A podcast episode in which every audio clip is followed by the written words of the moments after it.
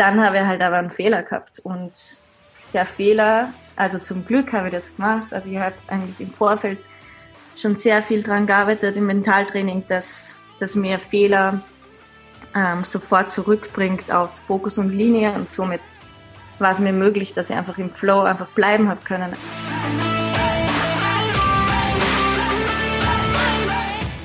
Herzlich willkommen zum Mental Performance Podcast, deinem Podcast für Mindset und Mentaltraining.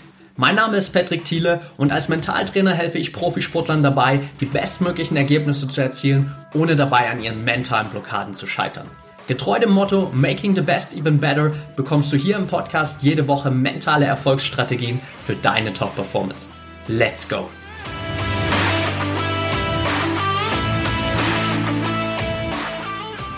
Welcome back hier im Mental Performance Podcast. Heute mit Julia Dulmowitz. Schön, dass du dabei bist, Julia. Hi, danke fürs dabei sein. Ja, freut mich mega, dass es geklappt hat heute. Lass uns direkt mal einsteigen für all die Zuhörer, die noch nie was von dir gehört haben. Wie bist du an dem Punkt gekommen, wo du heute bist? Also nimm uns vielleicht mal so ein bisschen mit durch deine sportliche Karriere und auch so an dem Punkt, wo du heute bist? Wow, also halt für mich persönlich oft ist es so, dass ich, oh, ich bin immer so sehr im Moment, dass das schon schwierig ist, ähm, zu sagen, okay, was mache ich die nächste Woche? Aber ich mache, mache ich jetzt gerne einen Rückblick. Okay. Ähm, ich habe halt mit, ich war schon immer sportbegeistert als kleines Kind und äh, bin im Burgenland in Österreich aufgewachsen. Das ist ganz, ähm, ganz im Osten im Burgenland und in der Nähe von Graz im Endeffekt. Also wir haben da keine Berge und trotzdem habe ich halt voll das Ziel gehabt, ähm, Snowboarderin zu werden oder halt auf jeden Fall etwas im Leistungssport zu machen. Und als kleines Kind schon war ich halt einfach nur, nur draußen in der Natur und habe alle möglichen Sportarten gemacht. Und so bin ich halt einfach Step by Step weiterkommen in den Leistungssport und war halt dann 15 Jahre im, im Nationalteam, ähm, im ÖSV. Habe dort natürlich gerade einige ja, Erfolge gefeiert, aber genauso Niederlagen erlebt.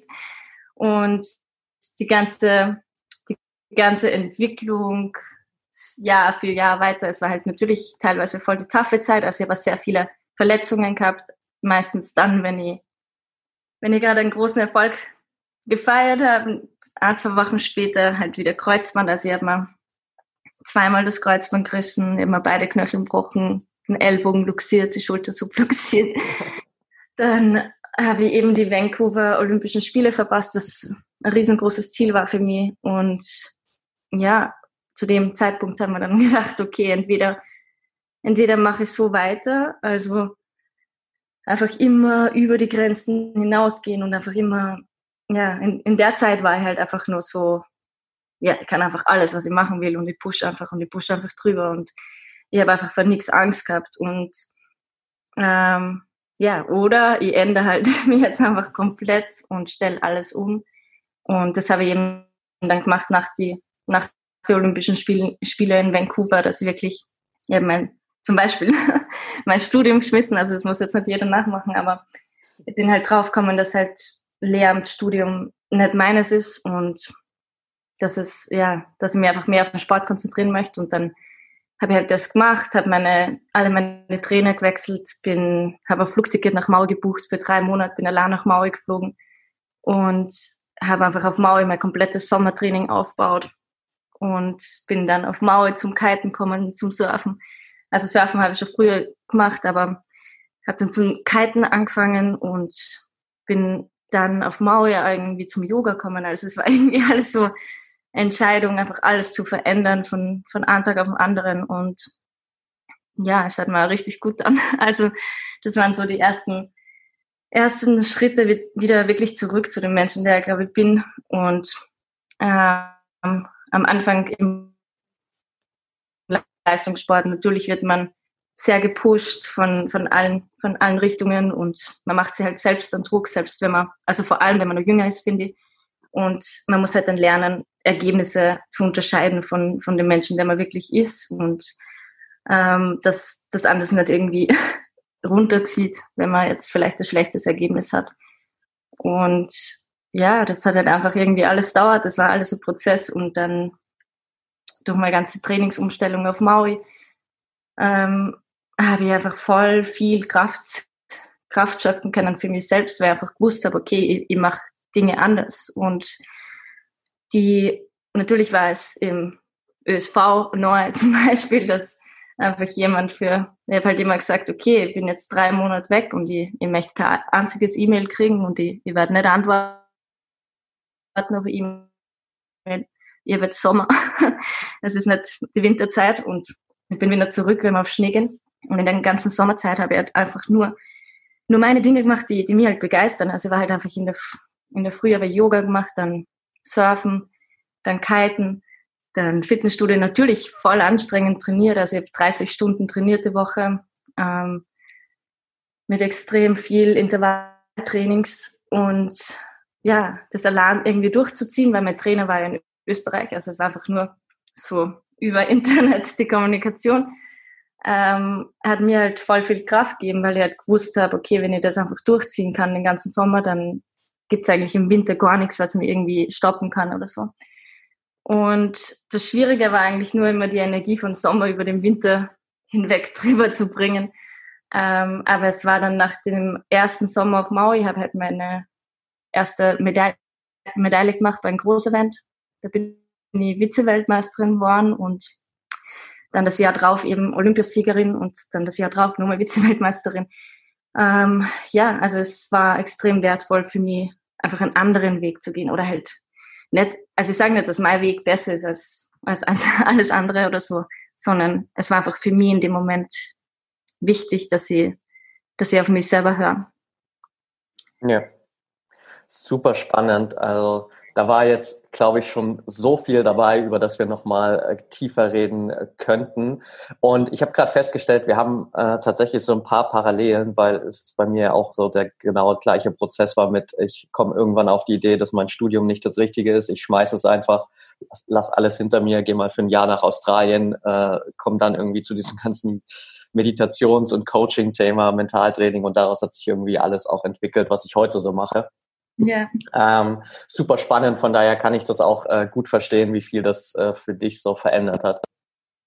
Ja, also für mich war halt das Wichtige zu verstehen, dass das einfach in der ersten Zeit, also sagen wir mal von, von die ersten Rennen weg, von ÖSV-Kader, also man kommt in den ÖSV so mit 14, 15 und dann ich war halt einfach sehr, sehr schnell erfolgreich, aber ich habe trotzdem einfach extreme Verletzungen gehabt und ähm, ja, und da einfach zu verstehen, dass es so wichtig ist, aus der Verletzungsspirale einfach auszusteigen, ähm, beziehungsweise zu hinterfragen, okay, wo liegt wirklich die Ursache von den ganzen Verletzungen?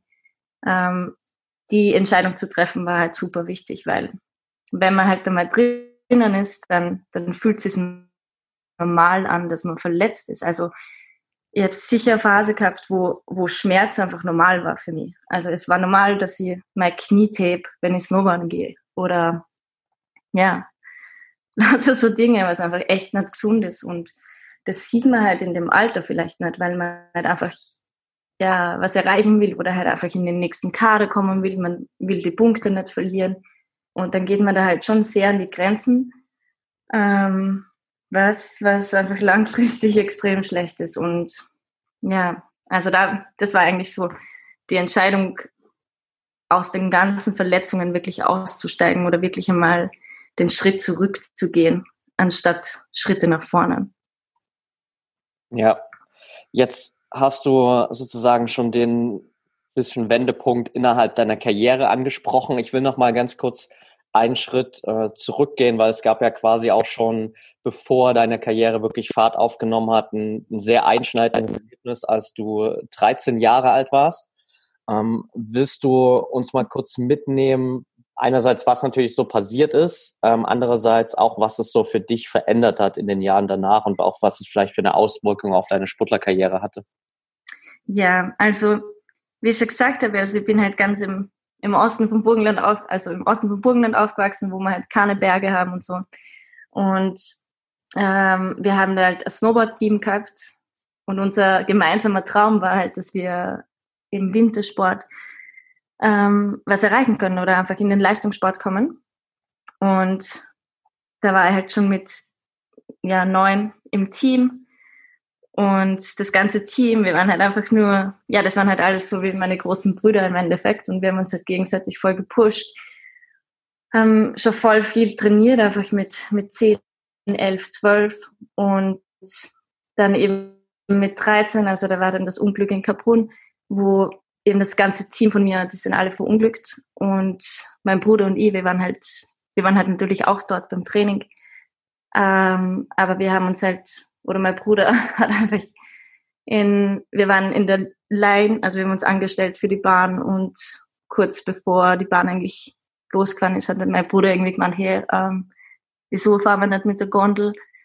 Und ja, irgendwie, für mich hat sich das gar nicht richtig angefühlt, aber ich habe mir halt gedacht, okay, gehe halt mit. Und dann sind wir halt nochmal rausgegangen und sind zurückgegangen zur Gondel. Und ja, jeder, der das Kitzsteinhorn kennt, ähm, der weiß eigentlich, dass es eigentlich schon ein ziemlicher Weg ist, also von der Standseilbahn zurück rauf zur Gondel hoch. Und wir haben uns, ja, wir sind dann eben mit der Gondel gefahren und unser restliches Team eben mit der Bahn. Und, und ja, natürlich war das einfach ja ähm, ein Moment, glaube ich, den man gar nicht beschreiben kann. Also es ist unmöglich, glaube ich, sowas irgendwie in Worte zu fassen, aber es gibt definitiv den Moment, wo man, wo man spürt im ganzen Körper, dass, dass eben, dass sie einfach nicht mehr im Leben sind. Also den Moment habe ich definitiv gehabt. Und es war eine lange Phase einfach vom Hoffen, wo man sich halt denkt, okay, vielleicht sind sie nicht drinnen oder wir waren halt am Gletscher und ähm, bis wir halt dann beim Alpine Center waren, dann ist halt das ganze, ähm, die ganzen Hubschrauber und so. Also wir waren erst wieder am Nachmittag unten und wir haben natürlich überhaupt keine Ahnung gehabt, was wirklich passiert ist, außer dass eben Feuer im Tunnel ist. Und ähm, ja, es war halt einfach sehr lange Zeit, das irgendwie zu überbrücken. Und natürlich haben wir vorher gehofft, dass, oder ihr eigentlich, ihr habt vorher gedacht, okay, nein, dann geht's ganz sicher gut, weil ich es irgendwie voll spüren habe können.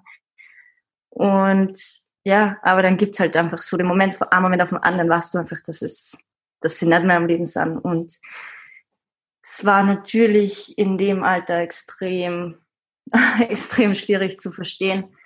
Ähm, vor allem, weil es, wir waren einfach so, so eng befreundet und ähm, gleichzeitig haben wir uns halt immer beim Snowboarden so viel Kraft gegeben und in dem Moment haben wir gedacht, okay, ich werde nie wieder Snowboarden ich wollte den Sport nie wieder machen.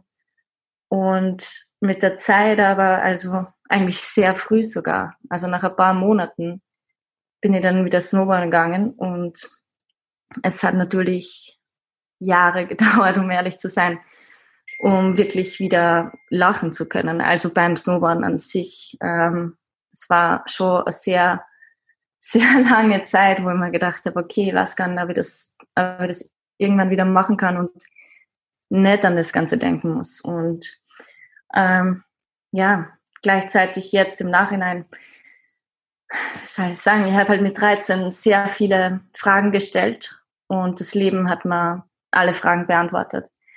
Und natürlich, ähm, wenn ich zurückblicke, dann denke ich mir jetzt oft, boah, ich habe keine Ahnung, wie ich das geschafft habe mit 13. Weil zum Beispiel das erste Jahr, ich kann mir, ich weiß, dass ich das erste Jahr, glaube ich, jeden Abend mit, mit Tränen eingeschlafen bin und mit Tränen aufgewacht bin, weil es einfach so, ja, so intensiv war von einem Moment auf den anderen und weil einfach so viele Ebenen, Ebenen bei dem Unglück ähm, dabei waren. Also es, ich glaube, es ist immer ein bisschen Unterschied, wenn, wie, wie Dinge passieren und in dem Fall waren natürlich so viele Fragezeichen und das hat das Ganze einfach nicht leichter gemacht. Und ja, natürlich war es extrem schwierig, mir das vorzustellen, so, okay, die Entscheidung, die Entscheidung anders. Ähm, man geht halt das irgendwie alles tausendmal durch im Kopf.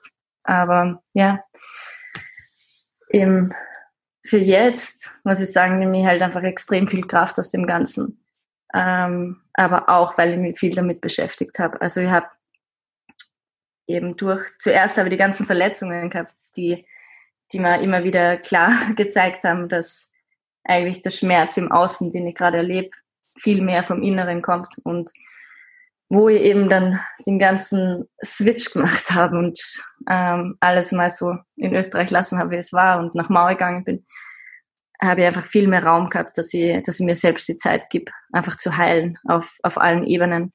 Und über Yoga, das das Schöne an Yoga ist und Meditation und Mentaltraining, ähm, es gibt ja so viele Bereiche. Das Schöne ist, dass man halt die verschiedensten Ansätze hat, um um Dinge zu heilen. Und ich glaube, wenn man dann das erste Mal versteht, dass, dass wenn man zurückgeht in einen Moment, der, der extrem schrecklich war vielleicht und der einen Angst macht, dass es nie schlimmer werden kann als der Moment, den man schon erlebt hat. Und wo ich das halt verstanden habe, was was dann irgendwie sehr leicht für mich, dass ich angefangen habe, einfach ja, Dinge zu lösen und da genauer hinzuschauen und zu schauen, okay, was macht es mit mir und was macht mir wirklich Angst und ja, so habe ich dann irgendwie voll den Weg übers Yoga gefunden und auch über Coaching. Also ich habe sehr viel über Coaching und Mentaltraining gemacht die letzten Jahre.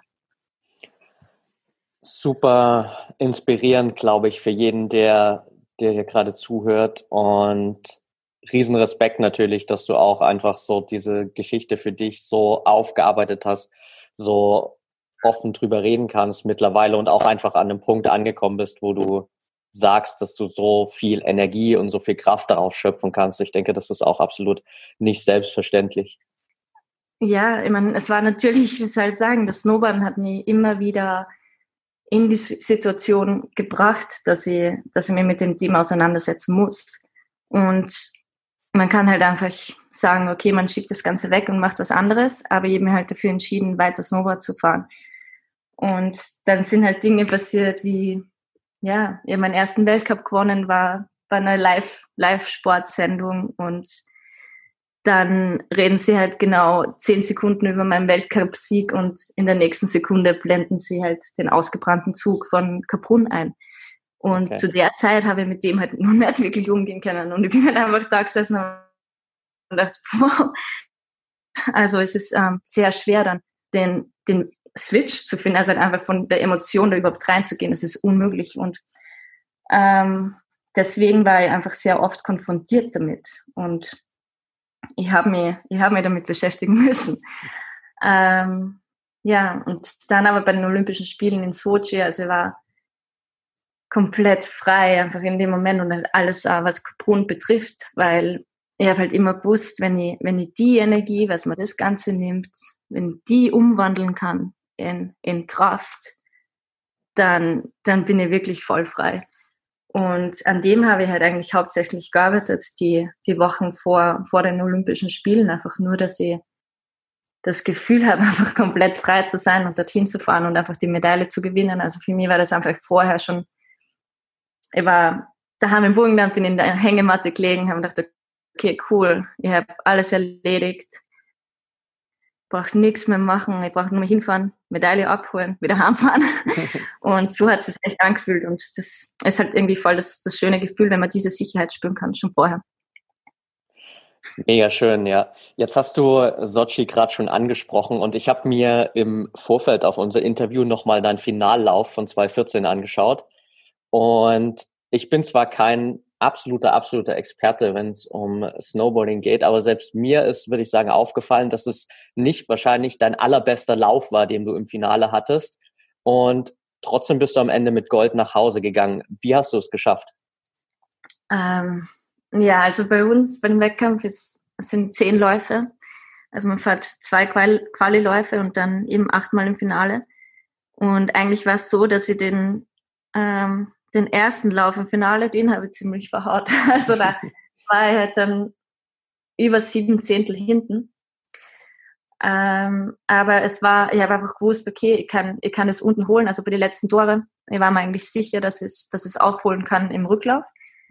Und ja, mein, mein letzt, also der Finallauf war bis, bis zu dem Zeitpunkt, wo ich gleich auf war, also wo ich halt die sieben Zehntel aufgeholt habe, richtig gut. Und dann habe ich halt aber einen Fehler gehabt. Und der Fehler, also zum Glück habe ich das gemacht, also ich habe eigentlich im Vorfeld schon sehr viel dran gearbeitet im Mentaltraining, dass, dass mir Fehler ähm, sofort zurückbringt auf Fokus und Linie. Und somit war es mir möglich, dass ich einfach im Flow einfach bleiben habe können. Also ich habe danach, kann mich erinnern, beim Interview, die erste Frage oder eine der ersten Fragen waren halt irgendwie so, boah, du hast voll den argen Fehler gehabt, wie war es möglich, dass du da irgendwie drinnen bleibst im Lauf und so. Und dann habe ich halt gesagt, so, wie, was für Fehler? Keine Ahnung. kann mich an keinen Fehler erinnern.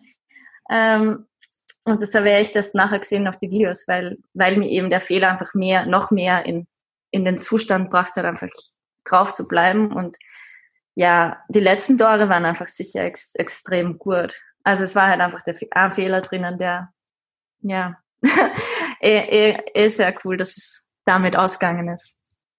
Genau. Ja, mega spannend, dass du äh, diesen Fehler halt wirklich genutzt hast, so um wieder in diesen Fokus reinzukommen, was ja gerade in so einer extrem schnellen Sportart auch super, super wichtig ist. Magst du vielleicht mal teilen, was du im Vorfeld konkret gemacht hast, um dich immer wieder darauf zu trainieren, dass der Fehler dir noch mehr Fokus gibt?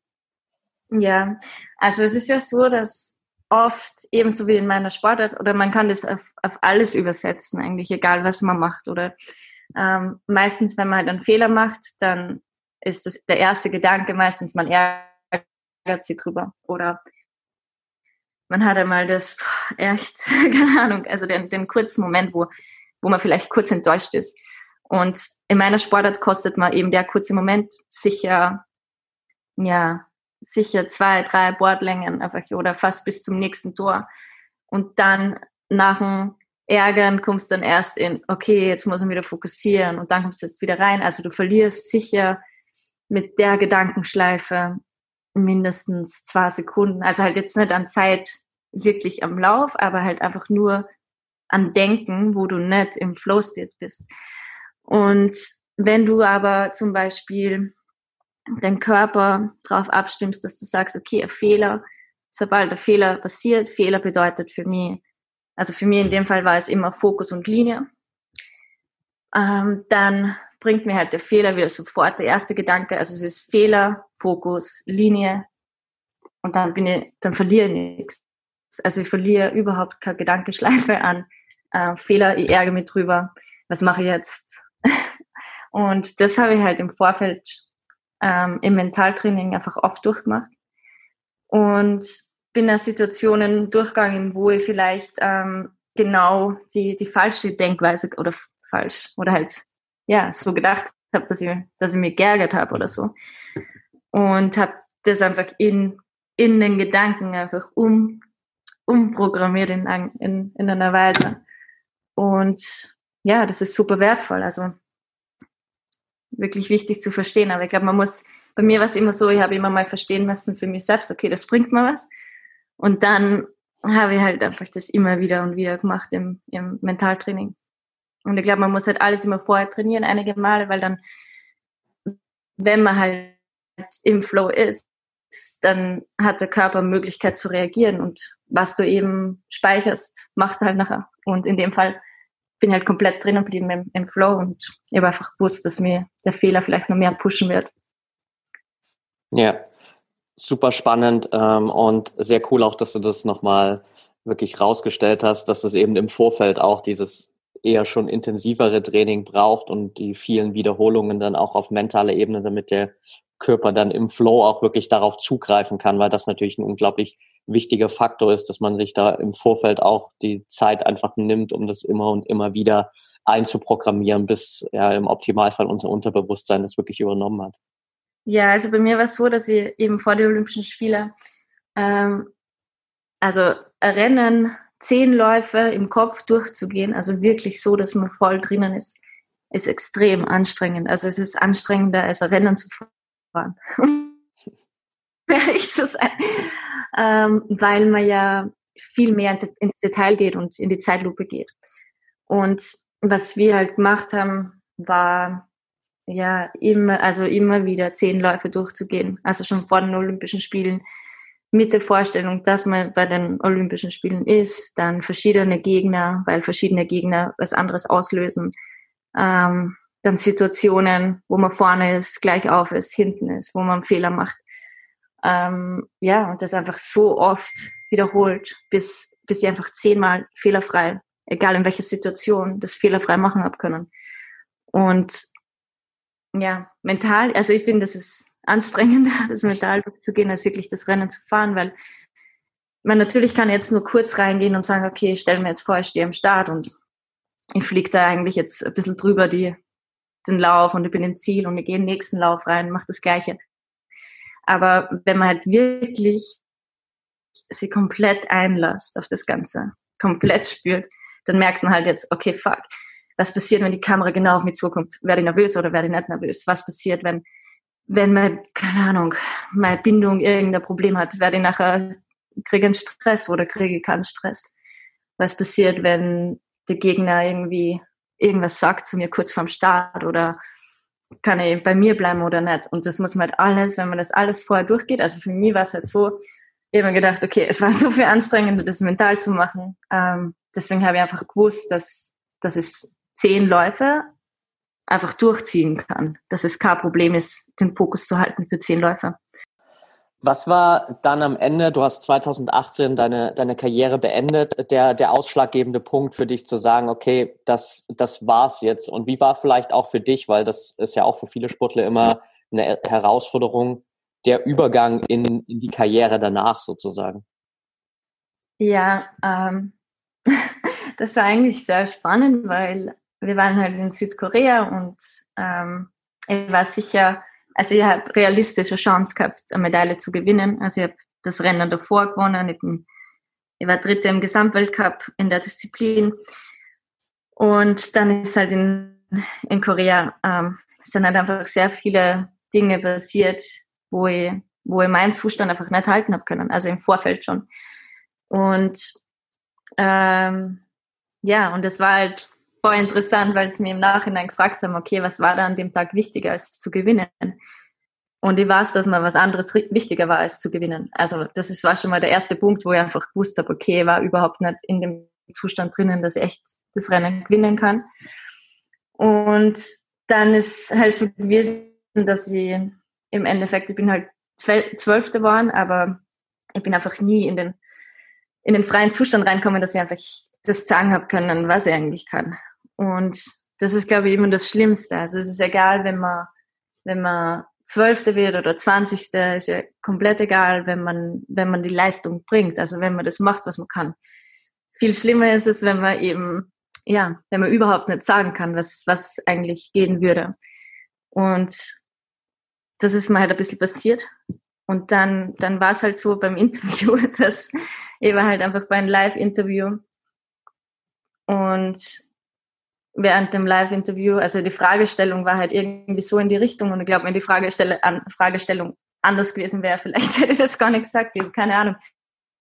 Aber auf jeden Fall war es einfach voll der coole Moment, weil ich, weil ich vollkommen bei mir selbst war und dann habe ich halt einfach während dem Live-Interview einfach aufgehört. Und ich gesagt, okay, ja, oh, das ist jetzt fertig. Also, ähm, und im Nachhinein war es dann wirklich für mich, also der Moment, das war der einzige Moment, auf den ich stolz war, in, auf dem, also den ganzen Tag bei dem Rennen. Also das war wirklich der einzige Moment, wo ich, wo ich gewusst habe, okay, da war ich zumindest zu 100 Prozent bei mir selber.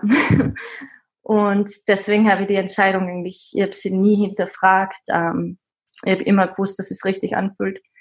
Und im Außen hat es sicher so ausgeschaut, als okay, erstens habe ich verloren, ich habe keine Medaille gewonnen. Ähm, und dann habe ich halt so aufgehört und im Außen hat es definitiv so ausgeschaut, als wäre das einfach ein ziemlicher Rückschlag gewesen für mich. Aber im Endeffekt für mich war es ein riesengroßer Schritt nach vorne. Und ich habe dann erst im Nachhinein bemerkt, wie sehr verschiedenen, verschiedensten Bereichen einfach am Limit war oder über dem Limit.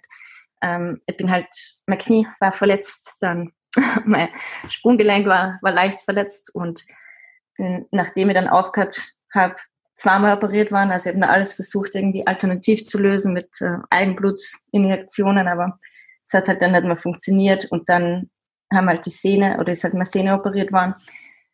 Und ich habe halt erst eben danach bemerkt, okay, wie viel Energie es braucht hat, da wirklich drüber zu gehen, obwohl es natürlich von mir ganz bewusste Entscheidung war, kurz vor den Olympischen Spielen. Also ich habe halt gewusst, ich kann, ich kann mit einem verletzten Knie selbst das Rennen gewinnen. Also das Knie war jetzt nicht ausschlaggebend für das, dass ich wirklich ein schlechtes Ergebnis gehabt habe, sondern es waren andere Faktoren. Aber ja, es hat mir, es war sehr lehrreich. Also so die Olympia-Quali mit zum Beispiel bei einem, das war auch so ein mentales Ding.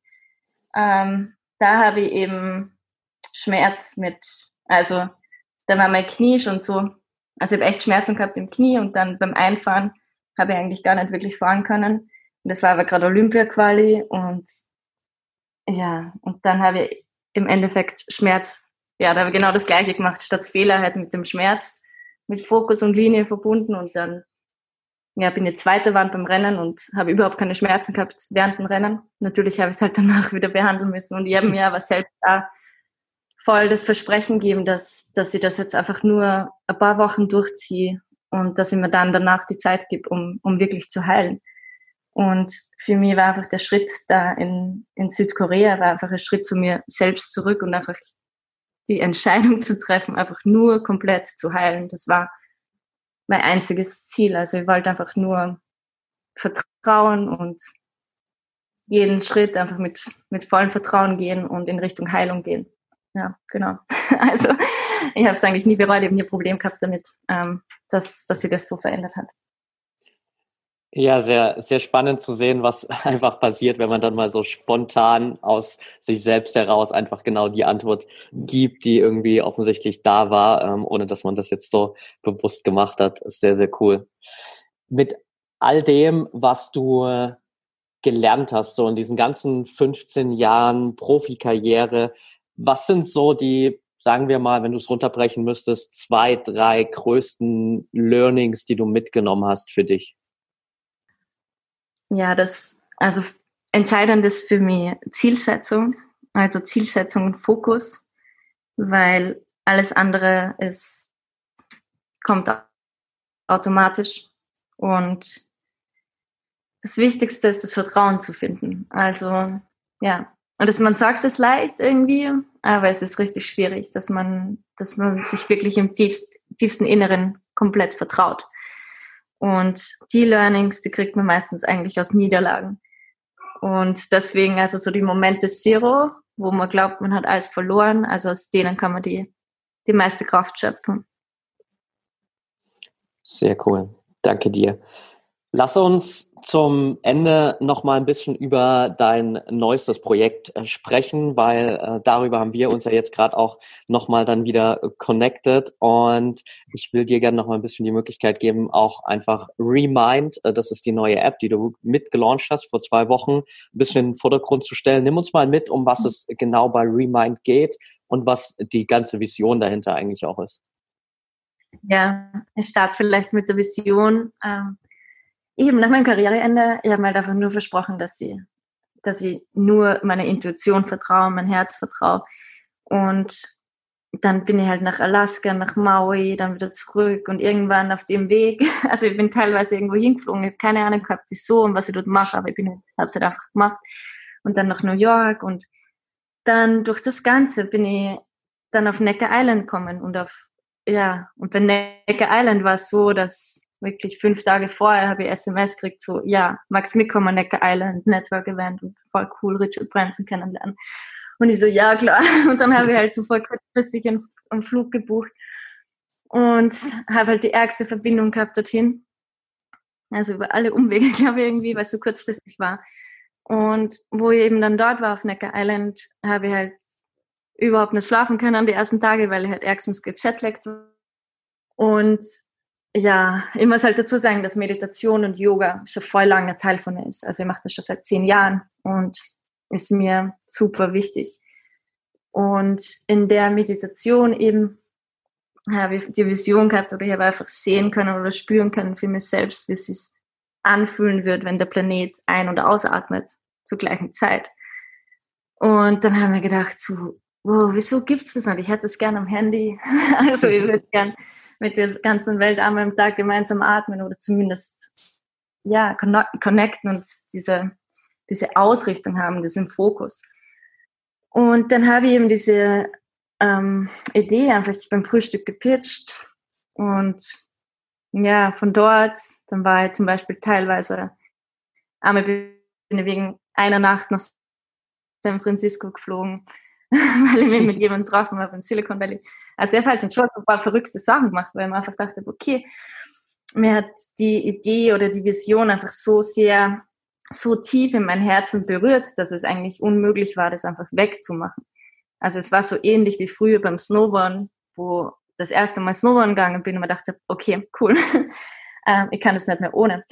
Und ja, ich habe halt einfach immer den Fokus oder die Energie bei dem, bei der Vision gehalten und dann, das war jetzt circa vor eineinhalb Jahren die Idee.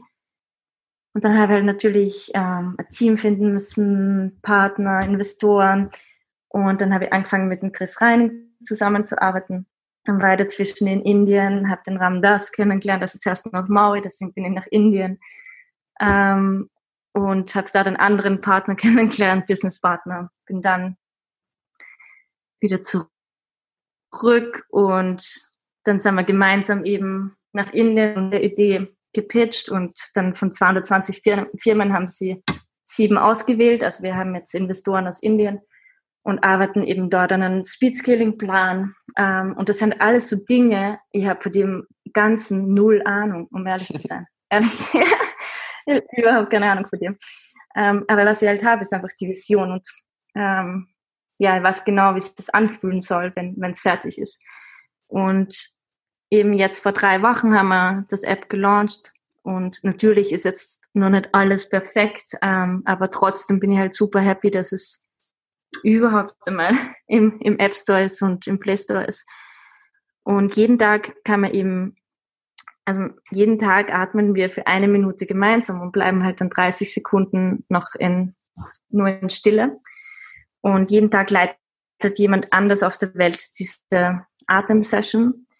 Und die ganze Vision ist eigentlich nur, dass, also mein Ziel ist, und ich weiß, das ist riesengroß gegriffen, aber unser Ziel ist, dass eine Billion Menschen gleichzeitig eine Minute am Tag atmen.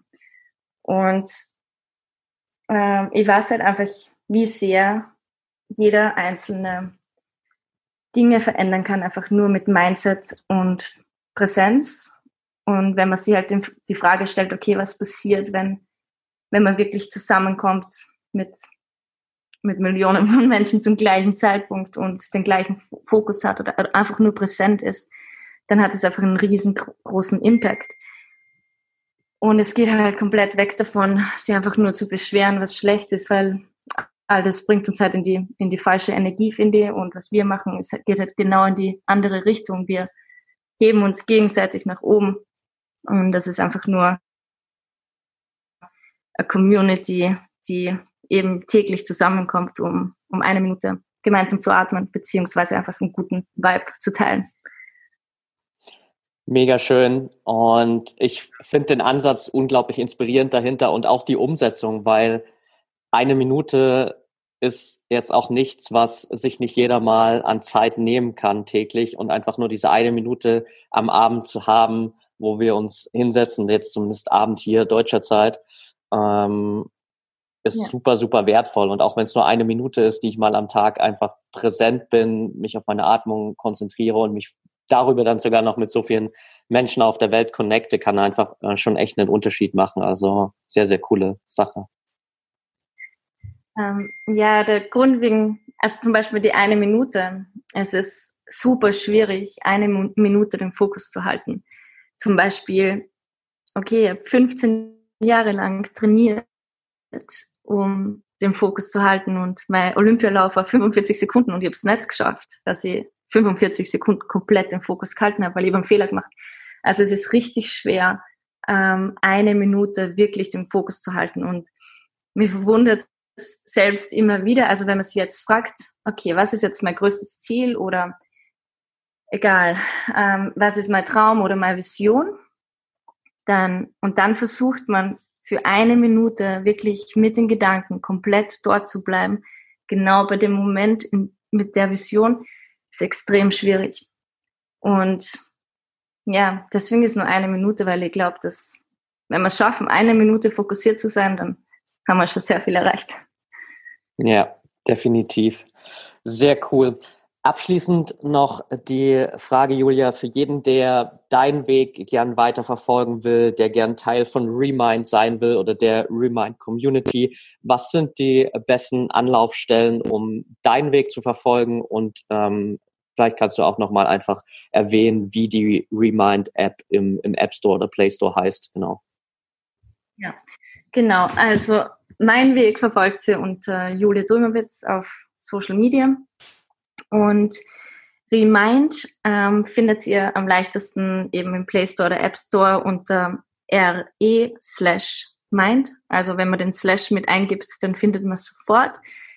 Oder ihr kommt einfach auf unsere Insta-Seite, die heißt Remind Underlined Breathing und dort ist eben der Link zu unserer Website, wo man auch das App downloaden kann. Und die Website heißt äh, Remind Company com. Genau.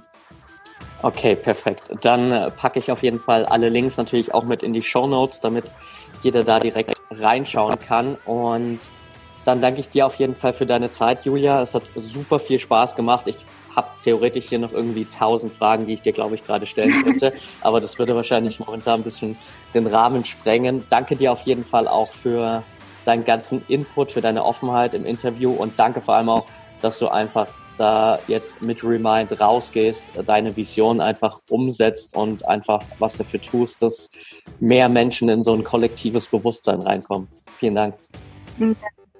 Sehr gerne. Danke, dass ihr die Möglichkeit gehabt habt, das zu teilen. Sehr gern. Mach's gut und bis bald. Okay. Ciao, ciao. Danke.